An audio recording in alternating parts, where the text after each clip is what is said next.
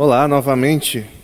Vamos dar continuidade à nossa série de mensagens na, no livro do profeta Abacuque. Então, abra a palavra do Senhor no livro do profeta Abacuque. Estamos hoje na quarta mensagem do profeta Abacuque, no livro do profeta Abacuque. Vamos considerar os versículos 6, a parte B porque a parte A nós consideramos no, na última mensagem, que foi antes, no final de semana anterior ao da conferência, há dois, finais, há dois, finais, há dois sábados atrás. Então, 6b até o versículo 8. Abacuque, capítulo 1, versículo 6. Para quem ainda não encontrou Abacuque, ele fica perto do final do Antigo Testamento, depois de Naum, antes de Sofonias, quase ali no finalzinho. Tá? Então vamos lá. Eu queria começar hoje contando uma história verídica que aconteceu comigo. Quando eu tinha por volta de 10 anos, mais ou menos, essa é a minha lembrança, aconteceu algo interessante. Eu tirei a minha primeira nota baixa na escola. E talvez a forma como eu vou dizer que a nota era definida aqui, vá denunciar um pouco a minha idade. Na época era assim: excelente, muito bom, bom, regular, insuficiente e muito insuficiente. É um negócio assim. Então mostra que eu acho que ninguém usa mais esse, essa, essa organização. Só que eu tirei regular que era como se fosse hoje é, é, equivalente a um 6. 5, 6. E eu recebi a prova para entregar para os meus pais. Mas claro que eu fiquei com medo. Então eu tive uma ideia brilhante. Pecadorzinho danado, né? Eu tive uma ideia brilhante, já sei. Já sei, ninguém nunca pensou nisso. Eu vou esconder a prova. E aí eu escondi. Mas eu tive outra ideia mais brilhante do que essa. Eu escondi na mochila. E qual é o problema? Por que é tão brilhante a ideia de esconder na mochila? Porque quem arrumava minha mochila era minha mãe, né? Então vai lá, vamos lá, continue comigo. E nesse dia eu cheguei em casa e a minha mãe perguntou: cadê a, a, é, mandaram alguma coisa, um aviso, uma prova, um resultado de alguma prova, que era o período de prova, né? E eu disse que não, que o que tinha eu já tinha entregue. E o resultado é o imaginado. Um dia, a minha mãe, arrumando a mochila, encontrou o esconderijo secreto. E lá tinha a prova. E é claro que eu sabia que a partir dali, daquela prova, ela me questionou, viu a data que já era para ter sido entregue há muito tempo para ela, e ela me chamou a atenção, me brigou. Só que eu não lembro na minha vida se algum dia minha mãe já me bateu. Eu não lembro, eu acho que não. Mas ela fazia assim naquela época. Ela dizia para o meu pai e era meu pai que me batia. E, e aí ela, ela disse assim: Olha, eu vou falar para o teu pai. E o castigo não foi o pior daquele dia, porque pela misericórdia de Deus comigo, meu pai não era daqueles que batia valendo mesmo. Era no máximo uma palmada, alguma coisa assim. Só que o castigo não foi o pior. O pior foi esperar pelo castigo que viria. Esse foi o pior. Na, no livro do profeta Abacuque, o castigo, o juízo de Deus está vindo, se dirigindo ao povo de Judá. E para o profeta Abacuque, imagino que não foi diferente do que foi comigo. Pois Deus começou a descrever, dizer para ele, assim como minha mãe disse: Olha, o castigo vem. Dessa mesma forma, Deus revelou ao profeta Abacuque que o castigo viria. Só que esse castigo é bem pior do que o do meu pai. Esse juízo de Deus. E é o que está no nosso texto que nós vamos ler hoje. Abacuque, capítulo 1, versículo 6b, parte B, eu vou ler todo para fazer sentido, né? Mas é de 6b a 8 que nós vamos considerar. Estou trazendo os babilônios, nação cruel e impetuosa, que marcha por toda a extensão da terra, para apoderar-se de moradias que não lhe pertencem. É uma nação apavorante e temível, que cria a sua própria justiça e promove a sua própria honra. Seus cavalos são mais velozes que os leopardos, mais ferozes que os lobos no crepúsculo. Sua cavalaria vem de longe, seus cavalos vêm a galope, vêm voando como ave de rapina que mergulha para devorar. Oremos ao Senhor. Pai, obrigado pela tua palavra, Senhor. Que ela traga para nós edificação, direção, Senhor, nessa noite. É o que te pedimos, Senhor, em nome de Jesus. Amém. No contexto, nós temos acompanhado durante a carta, hoje é a, durante o livro, hoje é a quarta mensagem. Bem resumidamente, ali o povo de Judá vivia um tempo de descompromisso com a palavra do Senhor, um tempo de injustiça, de idolatria, violência e imoralidade, e isso Abacuque, um homem santo, um homem de Deus, começa a questionar, depois de muito orar ao Senhor, começa a questionar o Senhor até quando, até quando a, a, o povo de Deus viveria, viveria daquela forma. E lá no versículo 2, se voltar, você voltar um pouquinho, ele diz assim: Até quando, Senhor? Clamarei por socorro sem que tu ouças. Somente na parte A do versículo 2 desse mesmo capítulo 1. Então aqui o profeta Abacuque, diante da agonia de tudo que acontecia ao seu redor, diante da pecaminosidade do povo, ele ora e clama ao Senhor perguntando até quando. Essa pergunta, vamos ver na sequência do texto, não ficou sem resposta disciplinar de Deus. Nós começamos, vimos o iníciozinho dessa resposta, no, considerando o versículo 5, que Deus disse que essa resposta seria surpreendente. Quando nós vimos aqui o versículo 5, foi como se, se Deus estivesse dizendo assim: Olha, o que vai acontecer para vocês, se eu dissesse, vocês não iam acreditar. De tão surpreendente que seria. Nós conversamos sobre isso aqui quando consideramos o versículo 5. O versículo 6, então, a parte A que nós consideramos no sábado último, aqui, sábado último, repito, antes da conferência, é nós vimos que esse, esse, essa surpreendente, esse surpreendente juízo e disciplina viria pela mão dos caldeus ou babilônios, mesma coisa. É usado para o mesmo povo, não são dois povos, caldeus e babilônios é o mesmo povo. Hoje vamos continuar então quando Deus começa a descrever esse julgamento que traria sobre seu povo. E o primeiro ponto revela que esse castigo, esse juízo, é cruel e impetuoso. Está lá na parte B do versículo 6, a partir da parte B do versículo 6. Vou ler aqui novamente. Estou trazendo os babilônios, nação cruel e impetuosa, que marcha por toda a extensão da terra para apoderar-se de moradias que não lhe pertencem. No verso 6a, repito o que já disse, vimos que a disciplina do, de Deus viria por um povo estrangeiro, por um povo invasor, os caldeus, os babilônios. Este império, já foi dito aqui também, este império teve uma rápida ascensão ao poder. Em 87 anos de um povo pequeno e desconhecido, se tornou o povo mais poderoso da terra.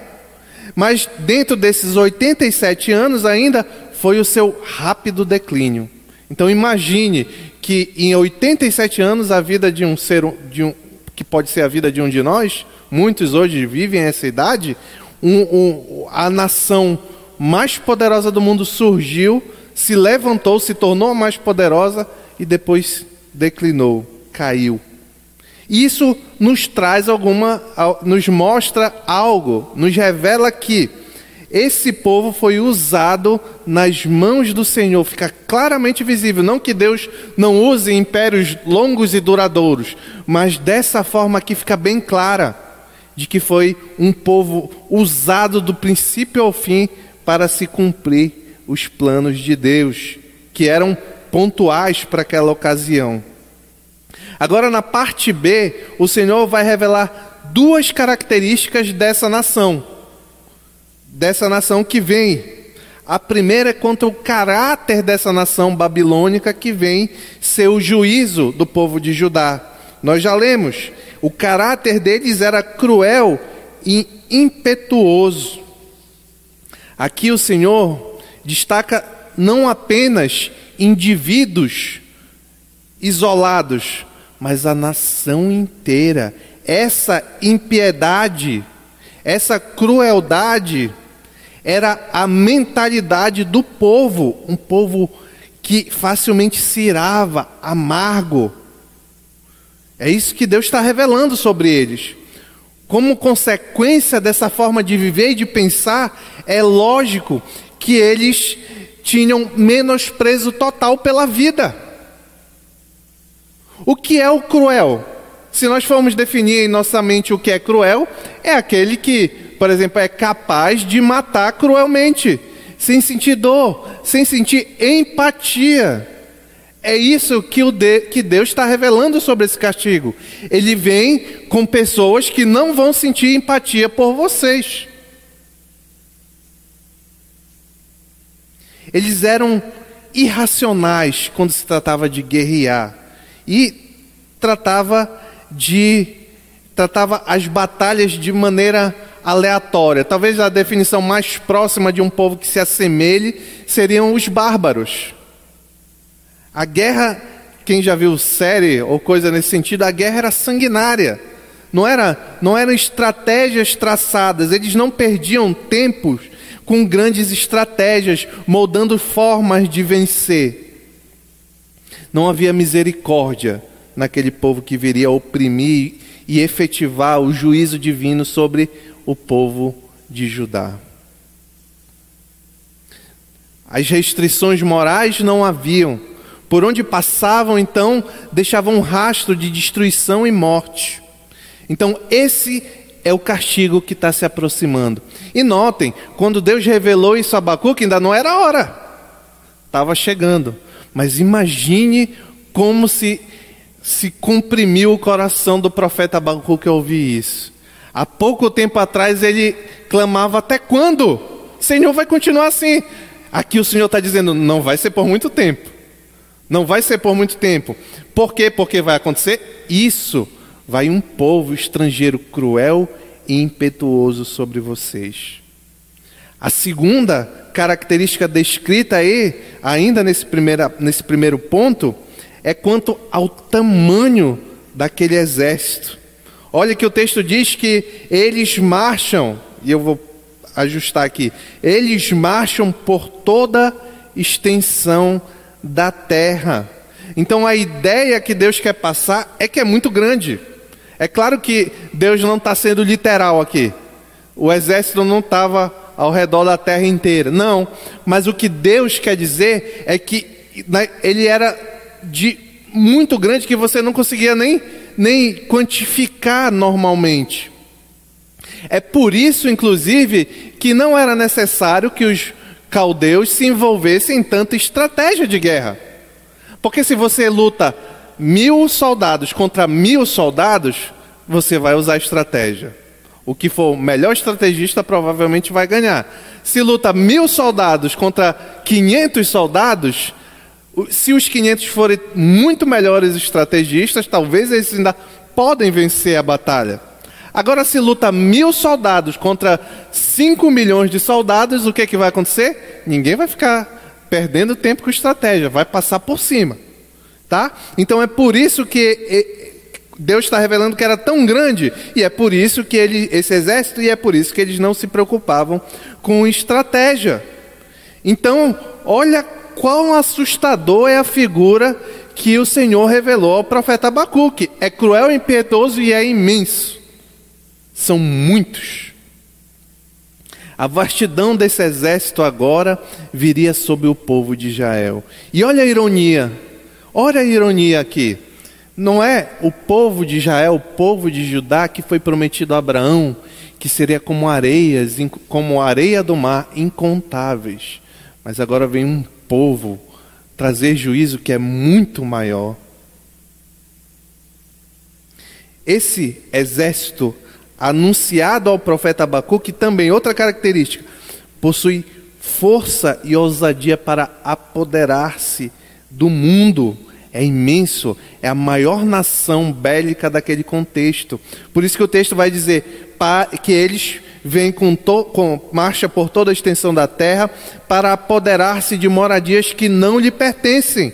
E era assim que faziam por onde passavam, pilhavam, queimavam, destruíam cidades. O exército da Babilônia era formado principalmente por povos que foram vencidos e foram anexados ao, ao, ao, ao, ao exército do povo caldeu.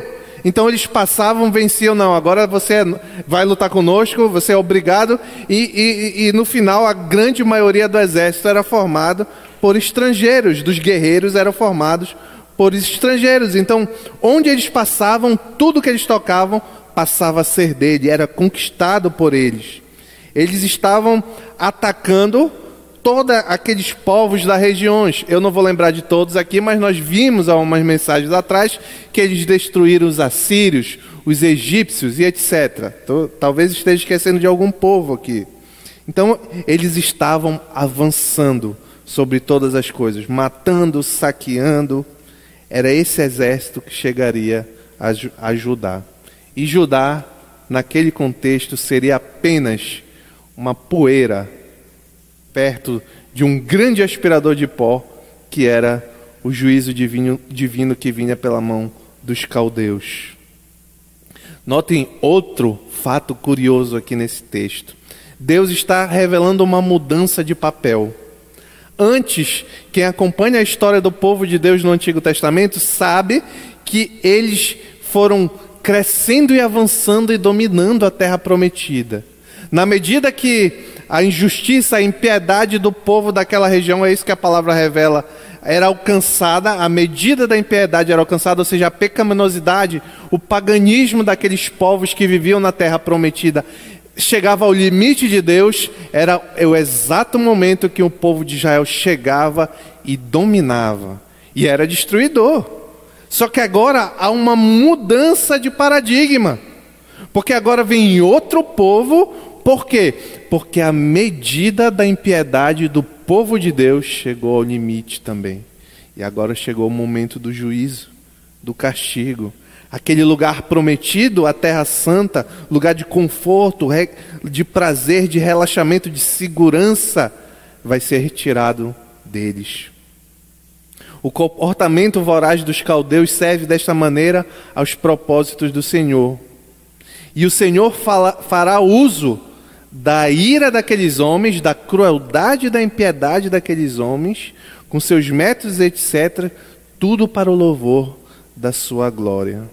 E aqui algumas lições podem ser destacadas.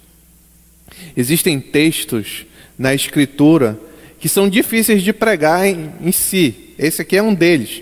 Agora, existe textos que, além de serem difíceis de pregar, são difíceis de aplicar, trazer para a nossa realidade. Porém, o fato de ser difícil não nos dá, nem a mim, nem a cada um de nós, quando tivermos fazendo o nosso devocional, naquele momento, não nos dá, digamos, a desculpa para não tentarmos, não buscarmos. O que entendemos do mal, e aqui já vai a primeira aplicação. O que nós entendemos que é o mal, o que nós entendemos que é, é, é, é algo que, que não, não, tem, não produz fruto pro, positivo, o que nós entendemos aquilo que deve ser extirpado, deve ser tirado de nós, aquilo que nós entendemos é, é, logicamente como algo ruim, muitas vezes pode ser o agir de Deus. E isso aqui serve tanto para o macro quanto para o micro.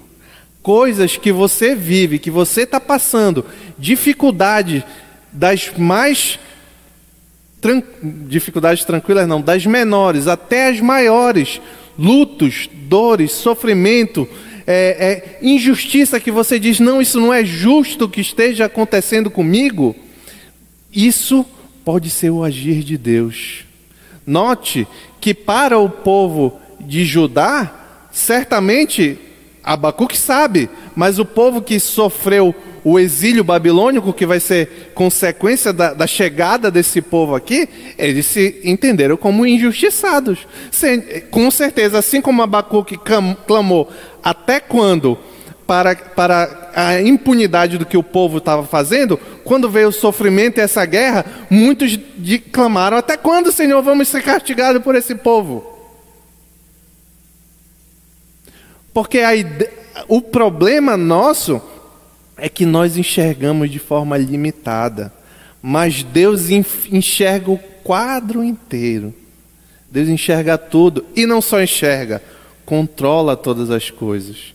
O que nós achamos por mal, às vezes serve para algo muito melhor, mas se nós somos cristãos, serve certamente para nos moldar. Somos cristãos. Aqui, isso, isso fica claro se cada um de nós formos refletir um pouco sobre dores e sofrimento, sobre dificuldades das, das que nós passamos, e aqui vamos falar nas mais sérias em nossas vidas, nós vamos, na hora, nós não enxergamos nada de bom. Aqui nada se produz com esse mal que eu estou sofrendo. É injustiça, Senhor. Mas lá na frente, nós vamos enxergar que aquilo é graça e bênção de Deus na nossa vida sem, sendo cristão. Quem é ímpio é, é, pode ser castigo e só castigo e acabou-se. Mas o cristão, Deus trabalha na vida por meio de dores e sofrimentos. O exílio da Babilônia é um grande exemplo disso. Historicamente, o que, que aconteceu? Quando o, essa, essa revelação que nós estamos lendo aconteceu, se concretizou, o povo de Judá foi levado cativo. Vocês vão lembrar, é o povo é, é quando Daniel foi para a Babilônia, é nesse tempo. Ali, a religiosidade judaica, ela se fixava sobre três colunas. Eu acho que é três. Se eu não conseguir três, eu, eu lembro de duas. Se fixava sobre três colunas. Uma era o templo. Lembrei as três. Uma era o templo. A religiosidade judaica era centrada no templo. A segunda coluna que sustentava a religiosidade judaica era o sábado, era guardar o sábado. E a terceira coluna era a escritura, era a palavra de Deus.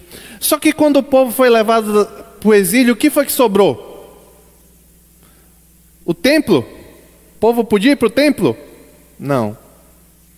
O povo podia guardar o sábado escravizado na Babilônia? Não, olha, olha, Nabucodonosor, eu, eu só posso trabalhar até sexta, 5 horas da tarde. Porque depois disso eu tenho que guardar o sábado. Não. O povo não podia guardar o sábado. O que sobrou? O apego pelas escrituras. Sabe o que aquele povo fazia?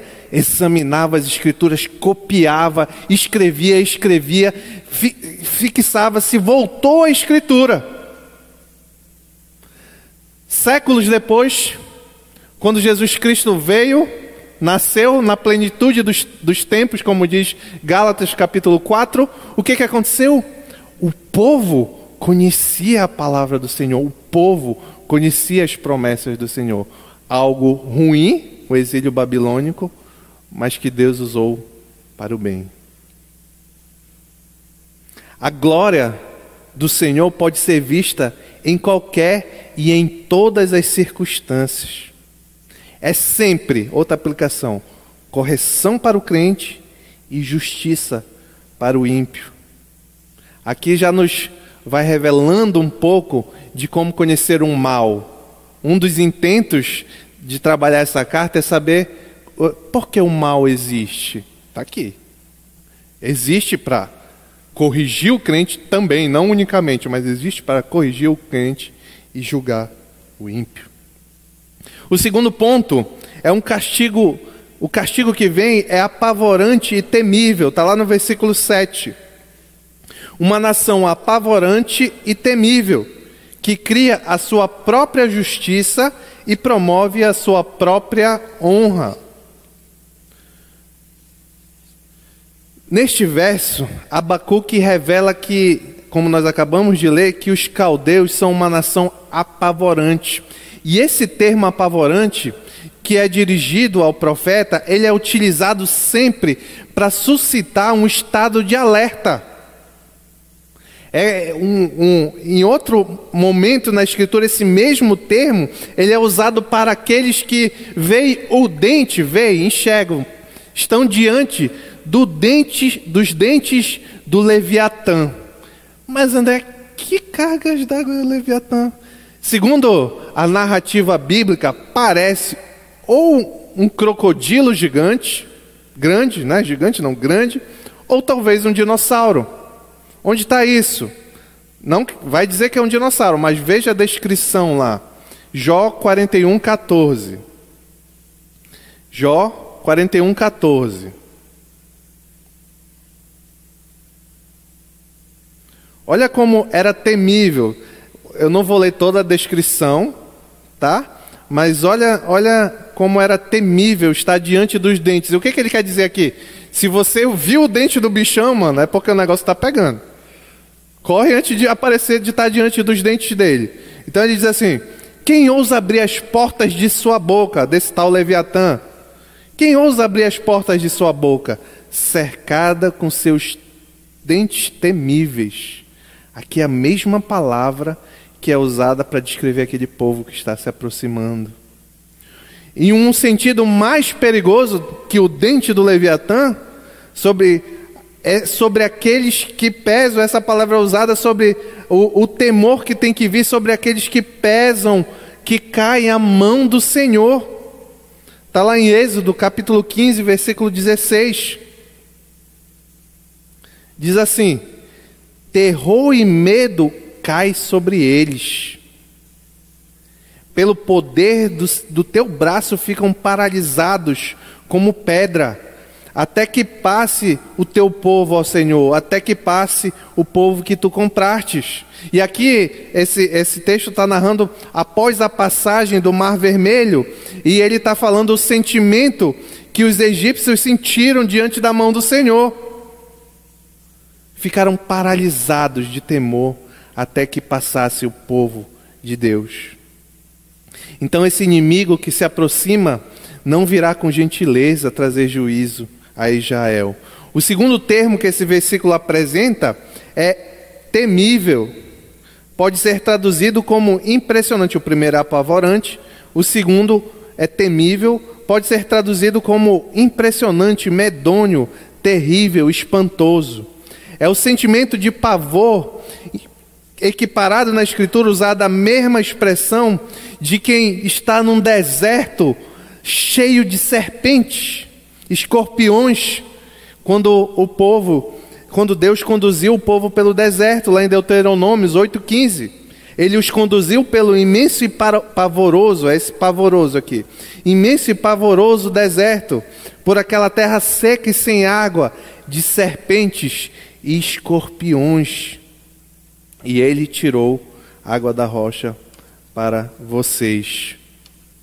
No caso de Judá, o pavor será promovido pelo exército invasor. E sobre essa nação invasora, Deus revela ainda algo curioso.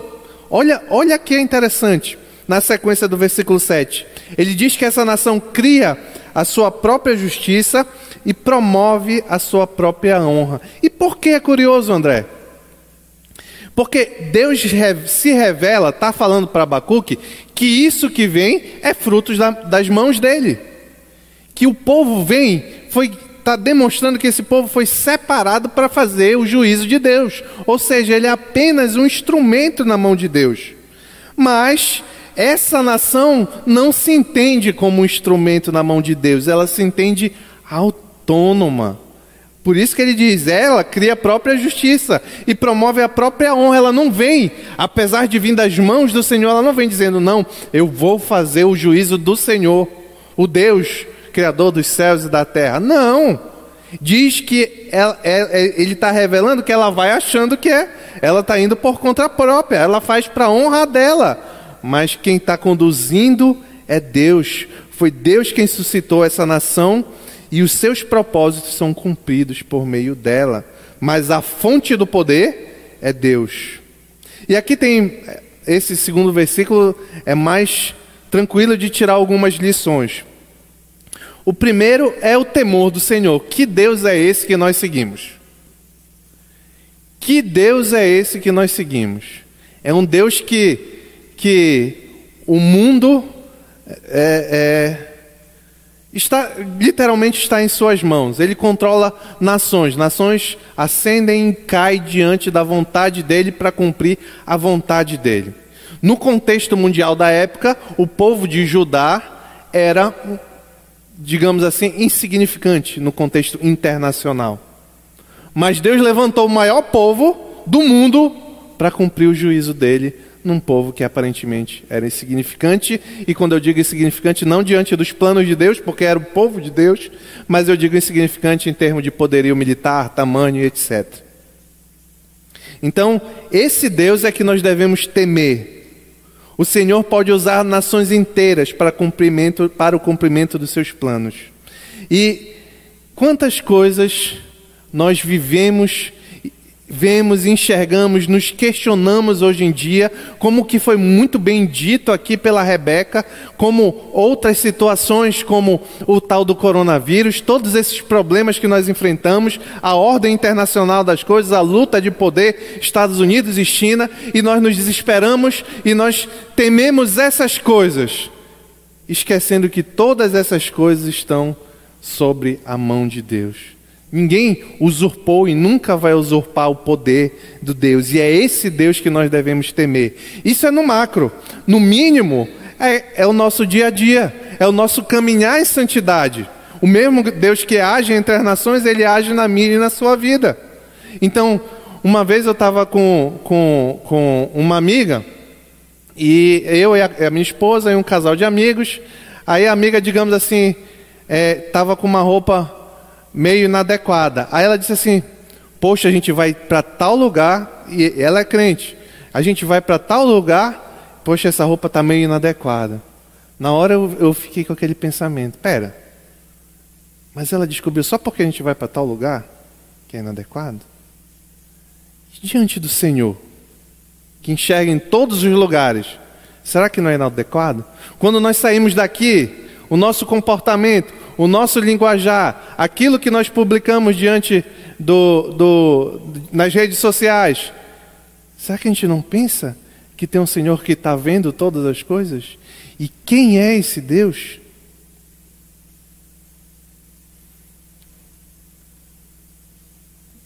Quando nós sabemos que Deus pode usar um mal como esse, que, que, que está revelando que vai ser usado contra o seu povo aqui, nós nos passamos a questionar: podemos entender o que realmente é mal? Podemos entender esse acontecimento? Eu digo, não, isso aqui não, não tem utilidade nenhuma.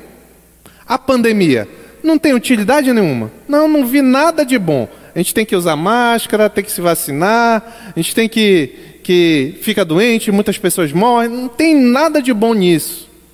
Isso não é um entendimento bíblico. A pandemia não fugiu das mãos do Senhor. Se nós estamos passando por isso porque foi assim, aprove ser assim a vontade dele. Um outro, uma outra lição aqui desse texto é o engano da autonomia. O povo babilônico, o povo dos caldeus, os caldeus, eles achavam que tudo que eles faziam era fruto sei lá, da habilidade deles, talvez dos deuses, dos deuses que eles adoravam, que era fruto da, da, da grande massa e poder do exército dele, mas eles eram apenas uma ferramenta. A autonomia é um, é um engano, é um equívoco. Nós, especialmente aqueles que verdadeiramente entregaram, entregaram sua vida a Cristo, nós somos instrumentos de Deus. Não somos autônomos. O que nós ganhamos, as bênçãos que recebemos, a palavra nos manda darmos graças, porque nós recebemos.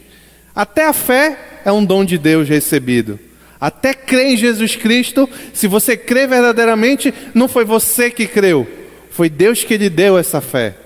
Então, notem como tudo, do menor ao maior, do que nós vivemos, é dom, é recebido de Deus, inclusive as coisas ruins. Você vai passar por isso. Você vai lutar por isso. Agora pode, você pode achar que você é ruim, mas se você é cristão, você vai um dia, nem que seja na glória, enxergar o quanto aquilo lhe fez mais parecido com Jesus Cristo. Assim, vitórias, êxitos não devem gerar em nós autoconfiança, mas reforçar a nossa dependência e a nossa gratidão. Amém? O terceiro ponto é que esse castigo é veloz. Está lá no versículo 8: Seus cavalos são mais velozes que os leopardos, mais ferozes que os lobos no crepúsculo. Sua cavalaria vem de longe, seus cavalos vêm a galope, vem voando como ave de rapina que mergulha para devorar. A característica ressaltada aqui é a velocidade, é como aquele povo estava se aproximando. É possível que os israelitas, o povo de Judá, se sentisse é, consolados sobre a perspectiva de que aquele povo ia parar, um, é, aqueles que tomassem conhecimento da profecia, que o povo ia parar é, é, diante do exército egípcio, diante de algum outro exército vizinho, diante de algum outro povo mais poderoso que o povo de Judá, mas o que Deus está revelando é que nada disso vai adiantar. Esse instrumento de juízo divino iria diminuir qualquer distância e barreira e dificuldade. Por isso que lá ele diz que seus cavalos são mais velozes que o leopardo. Não adianta tentar parar, interromper, atrasar, fugir dos planos de Deus. Os planos de Deus se cumprem e aquele povo se aproxima com grande apetite, apetite esse colocado pelo Senhor, de atacar como presa Judá, como lobos no crepúsculo. E eles vêm em cavalaria, e cavalaria era equivalente a tanques, carros, etc. Motos era cavalaria naquele contexto. Aqui Deus revela que eles vêm com muito poder bélico. Superariam então qualquer obstáculo do caminho. Logo, ainda que a distância fosse grande, a nação chegaria à Palestina, a nação babilônica chegaria à região da Palestina, que é onde fica Judá, com um contingente completo de tropas montadas arma nenhuma, povo nenhum atrasaria ou impediria os planos de Deus. Eles vinham voando, como diz o texto, como ave de rapino, rapina que mergulha para devorar, com toda velocidade e precisão. Esse instrumento de castigo, de castigo chegaria e violaria a nação da aliança de Deus, o povo de Deus. Que lições nós temos desse último ponto? O tempo de Deus sempre se cumpre. Já disse aqui e repito: não se atrasa, não se adianta. Sempre se cumpre. Não existe algo, não existe alguma luta, algum sofrimento que você está enfrentando que não passou, não existe alguma dificuldade pela qual você ora que não passou porque você, é, é, não, você não orou o suficiente ou porque você não teve fé o suficiente. Não, você deve orar com fé, você deve aumentar a sua, sua, a sua, a sua disciplina em oração. Mas saibam que isso pode ser usado até por instrumento por Deus, mas a vontade de Deus sempre se cumpre no tempo preciso de Deus. As coisas não acontecem no nosso tempo, as coisas acontecem no tempo dele. Nós devemos sempre orar. Aqui existe um, um uma balança sempre sempre é, é, difícil de definir como funciona exatamente, é um mistério bíblico da responsabilidade do homem. O homem deve orar e clamar ao Senhor, mas a soberania é sempre de Deus. Como isso se encaixa perfeitamente, André? A gente pode conversar um dia bastante sobre isso, mas eu jamais vou chegar à definição perfeita. É um mistério da Bíblia. A Bíblia nos exorta a agirmos, nos direcionarmos a Deus pedindo, buscando santidade, orando, tudo aquilo que queremos. Mas a mesma Bíblia nos diz que, em última análise, a vontade sempre que se cumpre é de Deus, por isso que Ele é soberano. Não podemos, outra lição, não podemos nos iludir e achar que estamos seguros o suficiente para não sermos atingidos. Isso aqui é um erro muito grande. Muitos ali no povo de Judá estavam vivendo aquela vida de pecaminosidade, isso aqui serve para nós. Essa, isso é uma aplicação. Estavam vivendo ali, povo de Deus, como nós somos povo de Deus hoje, mas vivendo em uma vida entregue à pecaminosidade. Mas estavam crentes que o Senhor era com ele. Com certeza guardavam sábado. Com certeza iam para o templo, como nós vimos, vimos a igreja. Com certeza. Achava que estava tudo bem, pecava ali, fazia aquilo ali, era violento, maltratava os outros, era imoral, mas está tudo bem, eu vou para a igreja, eu oro, eu, eu, eu sacrifico os animais. Mas a medida da pecaminosidade um dia chega, meu irmão. E se você é crente, por mais que Deus vá agir em correção na sua vida e não castigo, mas a correção às vezes é dura. Eu creio que meu pai da palmada é muito mais foi muito mais devagar do que às vezes como Deus nos corrige. Fugir se esconder nunca é uma opção. Sofrimento, arrependimento, dores de forma geral são instrumentos de Deus em nossa vida. Concluindo, a totalidade do juízo divino neste tempo temporal, naquele tempo temporal, sobre o seu povo ainda não foi descrito. No próximo sábado nós vamos continuar vendo essa descrição. É claro que nós destacamos princípios aqui aplicáveis. Ali a gente, quando a gente está analisando o Antigo Testamento, devemos saber que estamos tratando da antiga aliança. Ali a relação de Deus com o povo dele era você cumpre o que eu lhe ordeno e eu vou caminhar com você. E aqui eu não estou falando de salvação. Salvação sempre foi pela fé. Eu estou falando da aliança. Você cumpre aquilo que eu estou, é, é, o que eu estou, que eu mando na minha lei, e eu vou caminhar em você, e vou abençoar, e vou edificar. Mas se você andar em desobediência, vai vir juízo, vai vir castigo, vai vir exílio. Anda em obediência, eu lhe dou a terra. Anda em desobediência, eu te tiro da terra. Assim era a antiga aliança. Repito, para não ficar confuso, não estou falando de salvação. Estou falando da aliança de Deus com o povo. Mas agora nós vivemos sobre a nova aliança em Jesus Cristo. E a qual, dentre essas verdades, a palavra afirma. E aqui, ao cristão, então, que está passando por esses castigos, essas dificuldades, diz lá Paulo em Romanos capítulo 8, versículos 1 e 2. Portanto, agora, agora já não há condenação para os que estão em Cristo Jesus. Porque por meio de Cristo Jesus, por meio de Cristo Jesus, a lei do Espírito da vida me libertou da lei do pecado e da morte. Muitos de nós podem estar sofrendo coisas parecidas. Muitos de nós podem estar sofrendo coisas parecidas. Parentes doentes, tristeza, dificuldade de conseguir emprego. Muitos de nós podem estar passando por lutas semelhantes. Só que por mais que pareça semelhante com a luta que muitos passam lá fora, a grande diferença está aqui. Se você é um cristão, se você é um cristão, você já foi liberado da lei do pecado, da morte, e isso serve para lhe moldar.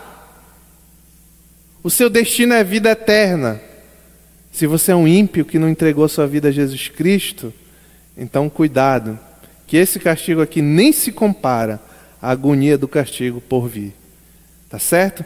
Então, se alguém aqui ainda não entregou, ainda não entendeu isso, o sofrimento pode parecer o mesmo, às vezes parece que o crente está sofrendo até mais. Mas o crente está sendo trabalhado para a glória de Deus, e o ímpio está sendo lentamente encaminhado ao sofrimento eterno. Não tenha dúvida, entregue a sua vida a Jesus Cristo. Em nome dele, Amém.